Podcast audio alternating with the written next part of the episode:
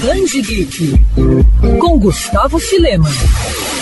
Quando você pensa em Stan Lee e a Marvel, a primeira coisa que vem à cabeça. Tenho certeza disso, afinal o roteirista e a editora são sinônimos quando o assunto são quadrinhos e personagens marcantes. Mas se engana quem acha que o artista trabalhou apenas na criação de todo o universo da Casa das Ideias, como conhecemos. Pois é, muita gente ainda se surpreende ao descobrir que Stan Lee também trabalhou na DC. Isso aconteceu em 2001, quando Lee foi convidado pelo universo das lendas para reimaginar os principais personagens da editora. Assim, ao lado de grandes desenhistas como Joey Kubert e Jung Lee, surgiram versões únicas de Batman, Mulher Maravilha, Superman, Lanterna Verde, Flash, Liga da Justiça, Robin, Shazam, Aquaman, Mulher Gato e Sandman. Tudo isso na linha Just Imagine. Para se ter uma ideia, na versão de Stan Lee, a Mulher Maravilha era uma mulher espanhola presenteada com os poderes pelo deus do sol Inca. Apesar de não ter sido um sucesso de crítica, esse universo conquistou o carinho dos fãs e chegou a ganhar uma terra para chamar de sua dentro do multiverso DC, a Terra 6, que também já foi chamada de 901.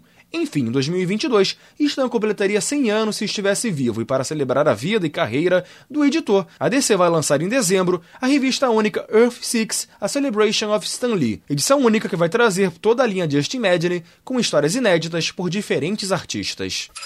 Quer ouvir essa coluna novamente? É só procurar nas plataformas de streaming de áudio. Conheça mais dos podcasts da Band News FM Rio.